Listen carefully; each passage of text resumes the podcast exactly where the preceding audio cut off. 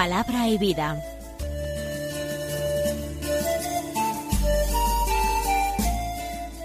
Con el Padre Manuel Horta, desde Sevilla.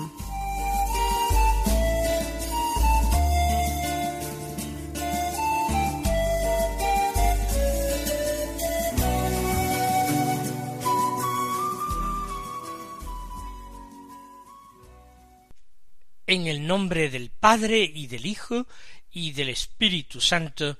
Amén. Alabados sean Jesús y María. Muy buenos días, queridos amigos, oyentes de Radio María y seguidores de nuestro programa diario Palabra y Vida, un programa en el que nosotros nos acercamos a la palabra de Dios que se proclama en la liturgia de la misa del día, para meditarla, para hacerla nuestra, para encarnarla. Hoy es el viernes de la semana vigésimo segunda del tiempo ordinario. Este viernes es 2 de septiembre. Y esto quiere decir que es el primer viernes de mes. Nosotros procuramos recordarlo siempre que podemos en Radio María. Es como primer viernes de mes, el día en que podemos hacer memoria del corazón de Jesús. Y estar atentos para ofrecer la comunión reparadora de los nueve primeros viernes de mes, pedida por el mismo Señor, por el Sagrado Corazón de Jesús, a Santa Margarita María de Aracoque, monja de la visitación. No podemos dejar de encarecer los extraordinarios beneficios espirituales que esta sencilla práctica de piedad entraña. Y con ese deseo de compensar, con ese acto de amor, de unión y de entrega que es recibir la Sagrada Comunión, compensar tanta falta de amor, tantas ofensas, tantas ingratitudes que recibe Jesús, el Hijo de Dios encarnado y el Hijo del hombre. Vamos a no olvidar esta petición del corazón de Jesús, vamos a practicar la comunión reparadora. Escuchamos el Evangelio de San Lucas, que es el que hemos empezado a leer a partir del capítulo cuarto, la vida pública de Jesús. Hoy estamos ya en el capítulo quinto del que tomamos los versículos treinta y tres al treinta y nueve que dicen así En aquel tiempo los fariseos y los escribas dijeron a Jesús Los discípulos de Juan ayunan a menudo y oran, y los de los fariseos también. En cambio, los tuyos a comer y a beber. Jesús les dijo ¿Acaso podéis hacer ayunar a los invitados a la boda mientras el esposo está con ellos? Llegarán días en que les arrebatarán al esposo. Entonces ayunarán en aquellos días. Les dijo también una parábola. Nadie recorta una pieza de un manto nuevo para ponérsela a un manto viejo, porque si lo hace, el nuevo se rompe, y al viejo no le cuadra la pieza del nuevo. Nadie echa vino nuevo en odres viejos, porque si lo hace, el vino nuevo reventará los odres, y se derramará, y los odres se estropearán. A vino nuevo, odres nuevos. Nadie que cate vino añejo quiere del nuevo, pues dirá el añejo es mejor. Vamos entonces a escuchar con atención lo que hemos oído. Vamos a prestarle toda nuestra atención, poniendo los cinco sentidos en estas palabras de salvación. Quienes se dirigen a Jesús no son sus discípulos, son los fariseos y los escribas, los doctores de la ley. Ellos desde bastante pronto, desde casi el comienzo del ministerio público de Jesús, se empiezan a inquietar por la cantidad de gente que está ya siguiendo al Señor, porque Jesús ha hecho milagros que ningún otro hombre ha podido hacer. Hay algo que se mueve, hay un profeta grande, al menos tienen que reconocer lo que ha surgido. Y todo eso entraña un potencial peligro para ellos, para una enseñanza oficial, muy sometida, muy anclada en privilegios, en beneficios, y cuando estoy hablando de privilegios y beneficios, estoy hablando de privilegios y beneficios económicos, y también el poder, el prestigio, la honra, la influencia sobre la sociedad. Jesús es potencialmente peligroso y el primer motivo que ellos encuentran para desacreditar a Jesús es que no es suficientemente piadoso al criterio según el criterio de ellos. Y así le dicen los discípulos de Juan, y ese también tenía un gran prestigio entre el pueblo y había reunido muchísimos seguidores. Eso sí, Juan no hacía milagros, pero mucha gente lo seguía y lo tenía por un santo y por un gran profeta.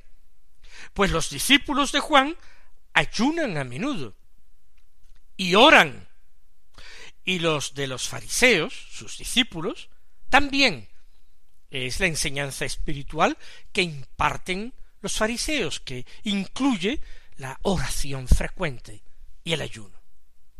En cambio, los tuyos a comer y a beber. Es decir, tú no enseñas a tus discípulos a ayunar con frecuencia. ¿Es esto cierto? Según la ley de Dios había que practicar una serie de ayunos obligatoriamente estaban pedidos por Dios en la ley. Esto se supone que también Jesús y sus discípulos los practicaban. Pero los fariseos y doctores están hablando de otros ayunos, de unos ayunos de carácter devocional, que practican los discípulos de ese austero profeta Juan el Bautista, y los ayunos que enseñan y practican los discípulos de los maestros fariseos.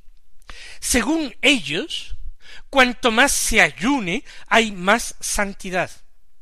Según ellos, lo que agrada principalmente a Dios es el ayuno. De alguna manera, lo que el hombre puede hacer, lo que puede decidir realizar en su vida. Y aquí está el error porque Cristo Jesús ha venido a revelar de parte del Padre el reino de la gracia, que el hombre no puede salvarse a sí mismo, que el hombre tiene que esperar como un regalo proveniente de la misericordia, de la bondad de Dios, la salvación. Por tanto, lo que más agrada a Dios no son las obras del hombre, ni sus obras penitenciales, ni otras obras meritorias. Lo que más agrada a Dios es la fe, es la confianza, es la aceptación de su Hijo, a quien Él ha enviado a la viña de Israel a percibir sus frutos. Aceptar a Jesucristo es la gran obra meritoria, lo que realmente merece a los ojos de Dios aceptar en Jesús la manifestación esplendorosa del gran amor de Dios por los hombres. El corazón humano de Jesús, que late de amor por los hombres, revelando ese invisible corazón de Dios. Aquí está el gran error de los doctores de la ley fariseos. Pensar que lo que agrada a Dios son las obras del hombre, obras meritorias, obras ascéticas, el ayuno, y no la confianza, la entrega, el abandono, la aceptación de aquel que el Padre ha enviado a los hombres. Por eso dicen con un cierto desprecio los tuyos, tus discípulos, le dicen a Jesús, a comer y a beber. Comilones y bebedores. Y ojo, los discípulos de Jesús, como el mismo Jesús, por otra parte, ellos también han practicado el ayuno, los ayunos marcados, los ayunos obligatorios. Lo contrario hubiera sido un gran escándalo. Eso no lo están reprochando los fariseos sino que la doctrina de Jesús es aparentemente una doctrina de mayor facilidad. No lo es. Ese abandono del hombre en manos de Dios, esa fe sin fisuras, esa confianza absoluta en Dios, entraña a veces mayores dificultades que la práctica de los más rigurosos ayunos. Dejarse uno a sí mismo, confiar a pesar de todo, no asustarse ante Dios, sino que incluso a pesar de tener grandes pecados, confiar en la misericordia, abandonarse a ese amor, amor inmenso que no ha de fallar, porque las olas inmensas no podrán apagar el fuego del amor, según dice el libro del Cantar de los Cantares. La respuesta de Jesús eh, se vale de una comparación. Dice él, ¿acaso podéis hacer ayunar a los invitados a la boda mientras el esposo está con ellos? Si a uno lo invitan a una boda porque es amigo del novio, ¿acaso tendrá que ir a guardar luto y a lamentarse? No, es el momento de la fiesta. Se va al banquete de bodas invitado por el esposo a comer y a beber y a bailar y a reír y a estar con el esposo con alegría y con gozo. Llegarán días, afirma Jesús, en que les arrebatarán al esposo. ¿Qué quiere decir esto? Pues que el hombre casado tiene que asumir nuevas responsabilidades, nuevos compromisos. Ya no puede pasar tanto tiempo con sus amigos solteros como cuando él mismo era soltero. La vida tiene que volcarse ahora hacia otro centro de interés. Tiene que centrarse en la propia esposa a quien se ha entregado la vida. Tiene que centrarse en los hijos cuando vengan, a los que hay que cuidar, alimentar, vestir, sobre todo educar y llevar por el buen camino para que se conviertan ellos también en discípulos de Dios. Cuando haya terminado la boda, el esposo tendrá que asumir todas estas nuevas responsabilidades.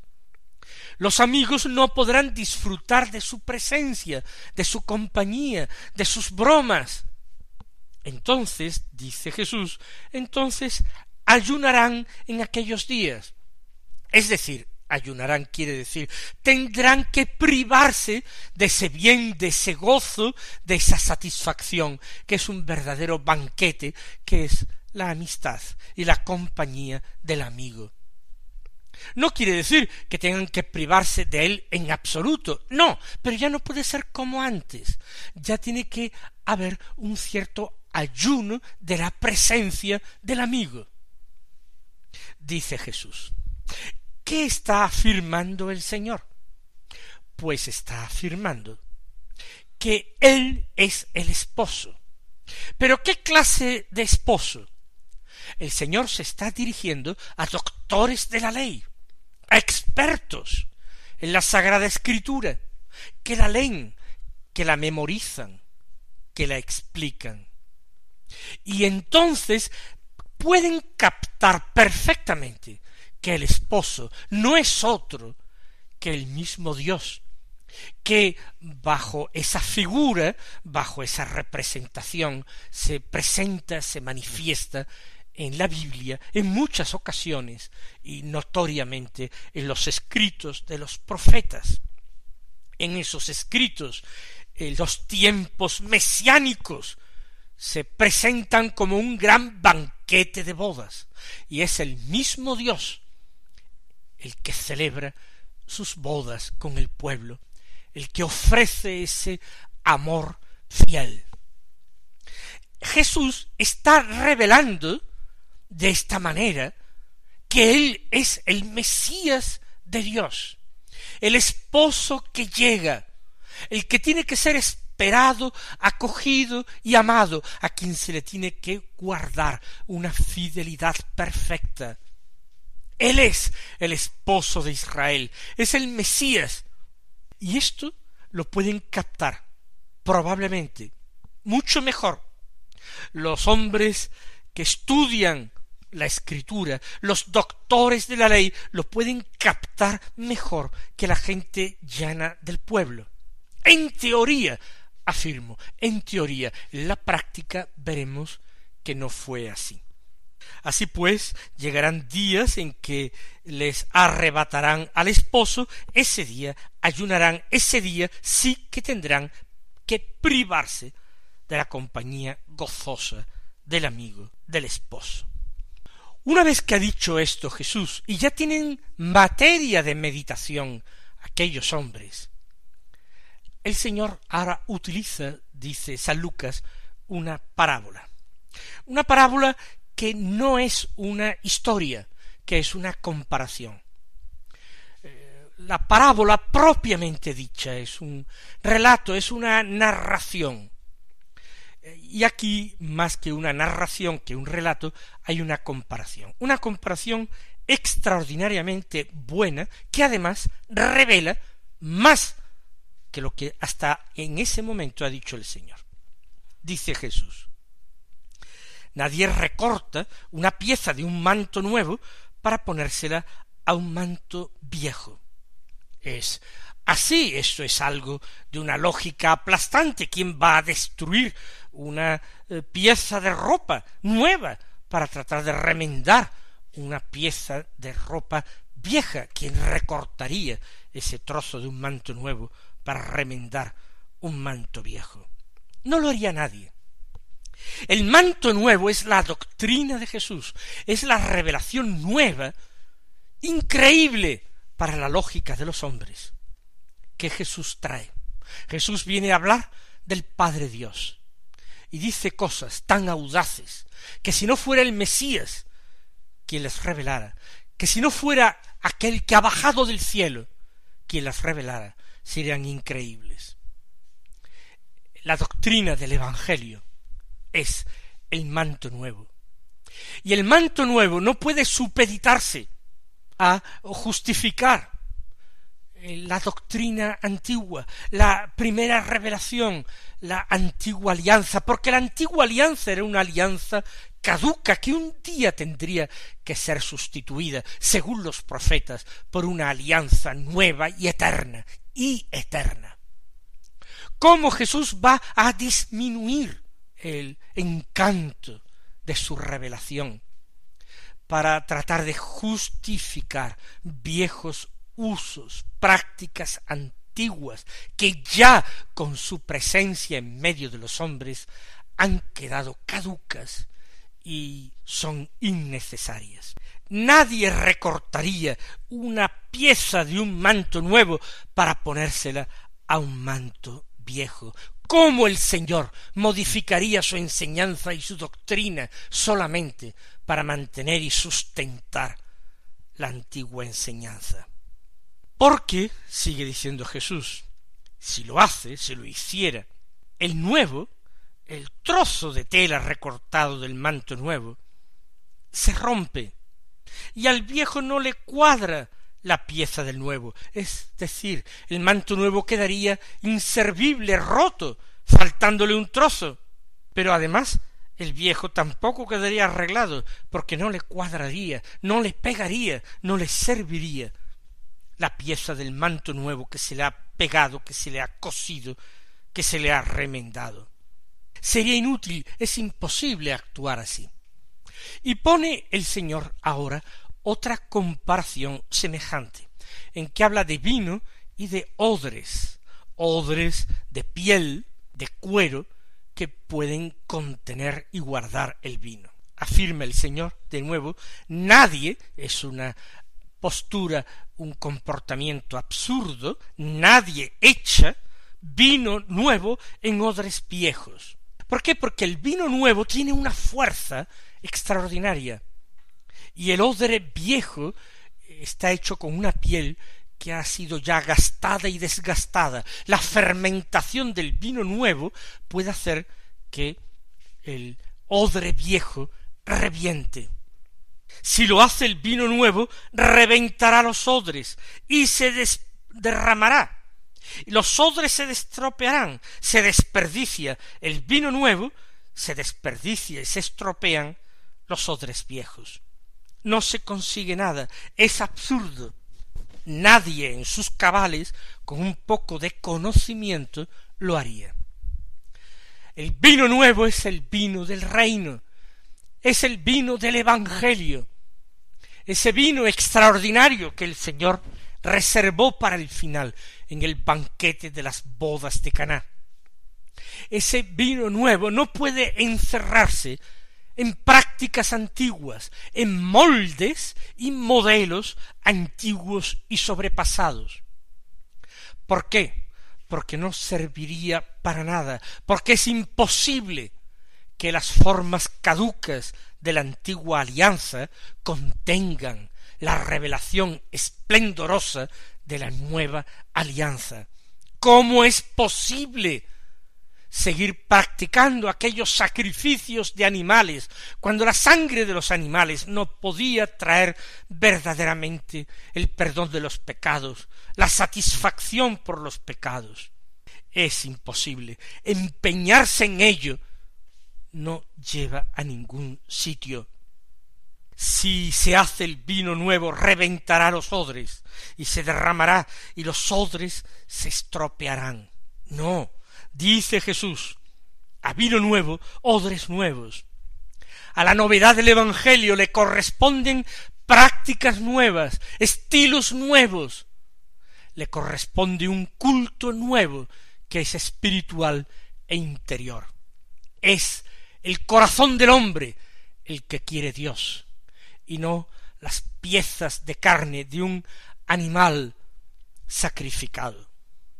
A vino nuevo, odres nuevos. Nadie que cate el vino añejo quiere del nuevo, pues dirá el añejo es mejor. ¿Qué quiere decir esto? pues que a, los hombres nos encanta continuar con el viejo estilo, las viejas formas, nos cuesta trabajo cambiar. Y Jesús dice que esto es así, que quien cata el vino añejo ya no quiere el nuevo, se aferra a decir que el viejo es mejor, pues en el caso del Evangelio no es así, sino que el vino nuevo es el mejor, es el vino del reino, es el que se ofrece al final de esas bodas de Caná. Mis queridos hermanos, que el Señor nos dé a beber siempre de ese vino nuevo en su reino. Que Él os colme de bendiciones y hasta mañana si Dios quiere.